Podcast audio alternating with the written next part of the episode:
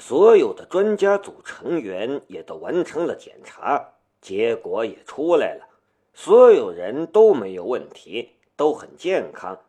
之前所猜测的致命毒素根本就不存在。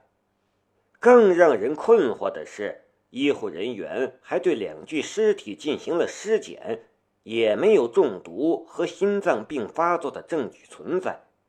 罗素和陈克学两个科学家就好像是大限已到，突然就走了一样。夏雷看不到加入专家组的希望，也得不到接触那两块骨合金和青铜书的机会。第二天一早，他将报告交给了王磊，然后便提出离开。王磊得到了夏雷的报告。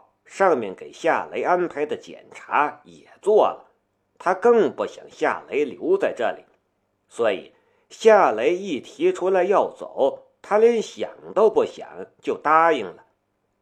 宁静来给夏雷送行，龙兵却不识趣，他本来应该回避一下的，可他偏偏就跟在俩人的屁股后面，眼看就要走出山府通道了。宁静忽然鼓起了勇气：“雷子，你还会回来吗？”“不知道，大概不会了吧。”夏雷对这个地方没有半点留念。那我出去找你。”夏雷嗯的应了一声，然后说道：“记住我提醒过你的话。”最好离那两块合金远一点，能不碰最好不要碰。宁静点了一下头，我记住了。其实他们都不让我碰的。我学的是考古，擅长的也是考古。我在专家组里面也只是负责一些考古方面的工作。说白了，我差不多就是一个打酱油的角色。夏雷笑了笑：“你可别这么说，你负责的工作也很重要。这个项目有很大一块都是与考古有关的。好了，就这样吧，别送了，回去吧。出来以后给我打电话，我请你喝茶。”那个宁静的脸红红的，也紧张兮兮的样子。拥抱一下吧。夏雷顿时愣住了，宁静闭上了眼睛。女人所吻的肢体语言，她居然还能这样使用，夏雷还真是服了她了。夏雷犹豫了那么一下子，随即还是拥住了宁静，将她搂在怀里，然后拍了拍她的背：“回去吧。”回去吧。龙兵咳嗽了一声，宁静这才离开夏雷，转身往基地内部跑去。这个过程里，他连看都不敢看龙兵，更别说是看夏雷的眼睛了。他跑的姿势也很奇怪，就像是一只要去洗澡的小马驹儿。什么？龙兵忽然冒出一句话来。夏雷不解的看着他。什么意思？龙兵指了一下他自己的胸部。夏雷忽然就明白他说的什么玩意儿了。他瞪了龙兵一眼。人家是文化人，和我们这些人不一样。那个道别时的拥抱。西方不都这样吗？龙兵扑哧一声笑出声来。我看他人挺瘦小的，但胸围却很大。想知道他有没有塞泡沫垫子什么的？你回答的是什么？不好回答吗？你有没有塞那种东西？去你的！龙兵跟以前的龙兵好像是两个人了。离开基地，夏雷拿回了他所有的物品，包括他的项链。他透视了一下他的项链，看到了里面藏着的药丸，心里也放下了一块石头。在山区的路上，夏雷的心里也一直在琢磨一个问题：要不要吃下最后一颗 A.E 胶囊呢？想来想去，还是难以做下决定。听谭语嫣说，你要去俄罗斯参加什么轻武器展览，是吗？山路上，龙兵打破了车里的沉默。呃。是的，那么好的狙击步枪，当然要拿出去炫一下，为国争光。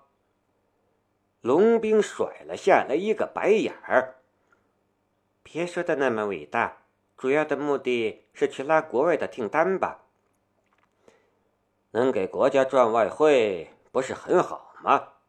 夏雷笑了笑。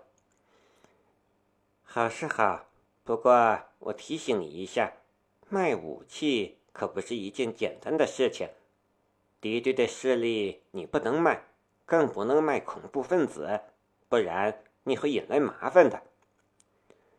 知道了，我会注意的，谢谢。还有，我对那边的情况很熟悉，那边的女人你最好不要乱碰，小心染上什么不干净的病。回到市区已经是半上午了。龙兵回幺零幺局，夏雷驱车去唐家。唐雨嫣让他买礼物，可他知道那是一句玩笑话，不能当真。唐家是不缺钱的主，而且唐天龙的身份特殊，他要是提着一大包贵重礼物去唐家，被人瞧见了也不好。想来想去，路过一家花店的时候。下来买了一盆多肉植物，然后又在花店旁边的水果店买了几样时鲜的水果，花钱不多，却也好看。来到唐家，给夏雷开门的是唐雨嫣。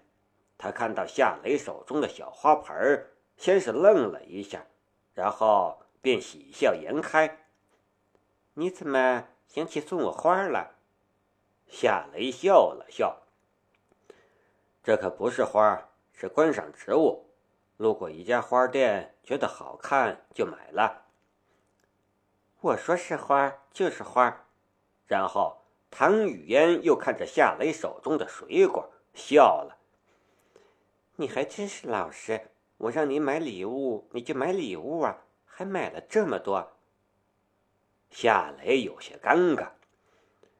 我倒是想买点像样的礼物。可是想了一下，又觉得不妥，所以就没买。屋里传来了唐天龙的声音：“雨嫣，你把夏先生堵住门口，说什么话？没规没矩的，还不快请夏先生进来！”唐雨嫣俏皮的吐了一下舌头，这才从夏雷的手中接过花盆和水果，领着夏雷进门。唐云海也在客厅里，唐家两代家主坐在一张沙发上，也都看着夏雷。夏雷笑着打了招呼，唐天龙招呼夏雷坐下，然后说道：“雨烟，给夏先生泡一杯茶来，然后去厨房帮你妈做饭。今天中午留夏先生在这里吃一顿便饭。”唐雨嫣爽快的应了一声，然后去给夏雷泡茶。夏雷有些不好意思：“呃，这怎么好意思呢？”唐云海瞪了夏雷一眼：“小子，亏你还是习武之人，一点都不爽快。”那我就叨扰了。唐雨嫣给夏雷泡了茶，放在夏雷的面前。雷爷爷，请用茶，奴婢马上去给你做饭。夏雷无语的看着他，不知道该说什么了。唐家两代家主也用异样的眼神看着唐雨嫣，也许只要夏雷刷一下凭空消失，唐云海会将手中的龙头拐杖向唐雨嫣砸过去。开个玩笑而已，你们一个个什么眼神？我和雷子在阿富汗可是过命的交情，从枪林弹雨里走出来的。呃，但我什么都没说，我帮我妈做饭去了。唐雨嫣最终还是不敌唐天龙的厉害眼神，溜走了。唐天龙的嘴角浮出了一丝苦笑，都让他母亲给惯坏了。夏先生，你别见笑。没事，我和雨嫣是很好的朋友，开个玩笑，没什么。我们谈正事儿吧。唐天龙从茶几下面拿出了一只文件袋，然后递到了夏雷的面前。上面已经批下来了，不过有几个条件。第一个条件就是阿妮娜不能去莫斯科，她的身份很特殊，至今仍然是德国和美国 CIA 要找的人。他一公开露面。麻烦事情会引来一大堆，我回去跟他谈谈，应该能说服他。这个条件没问题。还有呢，你拿着你们公司生产的狙击步枪去莫斯科参加展览，这是好事儿。以你们的狙击步枪的性能，势必会引起关注，甚至造成轰动效应。到时候。各路的订单肯定不断。上面的意思是，你签任何订单都需要经过国内的同意，谁能买，卖给谁，你不能自作主张。这点龙兵早就提醒过夏雷，夏雷的心里也早就有了准备。他点了点头，这个条件也没有问题，我答应。其实，以雷马军工厂目前的规模和产能，国内的订单都忙得够呛，外面的订单再多也吃不下。上面来做这个决定最好不过，他也懒得去操这份心。这次去莫斯科的目的，主要是打响雷马军工厂的名声，这才是最重要的。还有一个条件，你不能一个人去。你得带一个助手。我公司有很多人才，到时候我……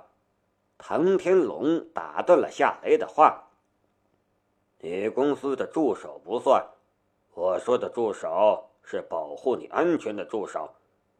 上面提到了两个人，龙兵和雨嫣，你看谁合适？挑一个。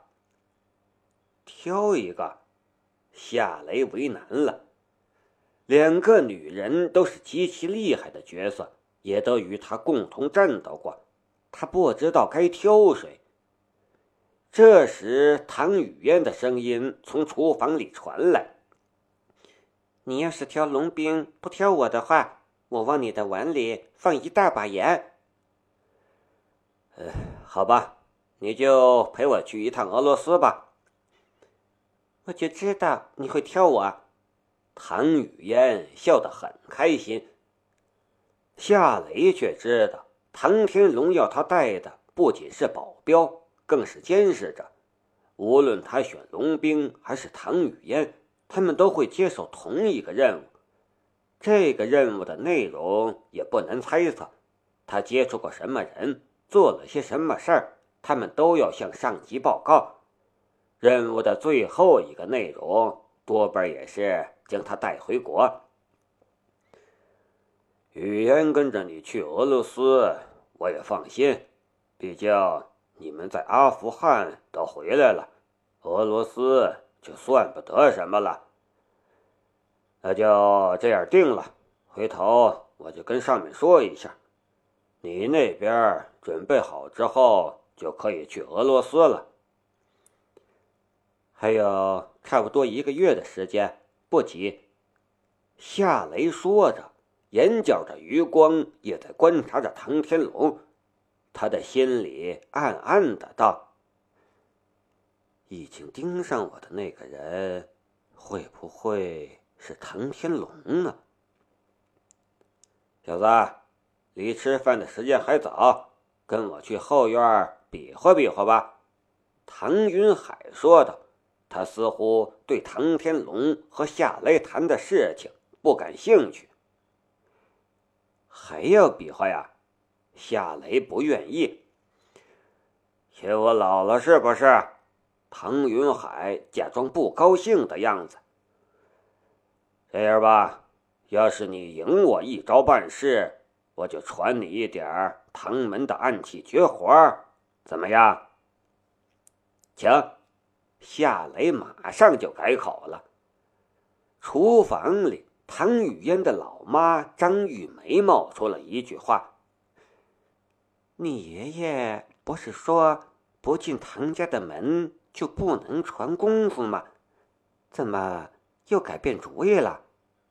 唐雨嫣摇头，不懂。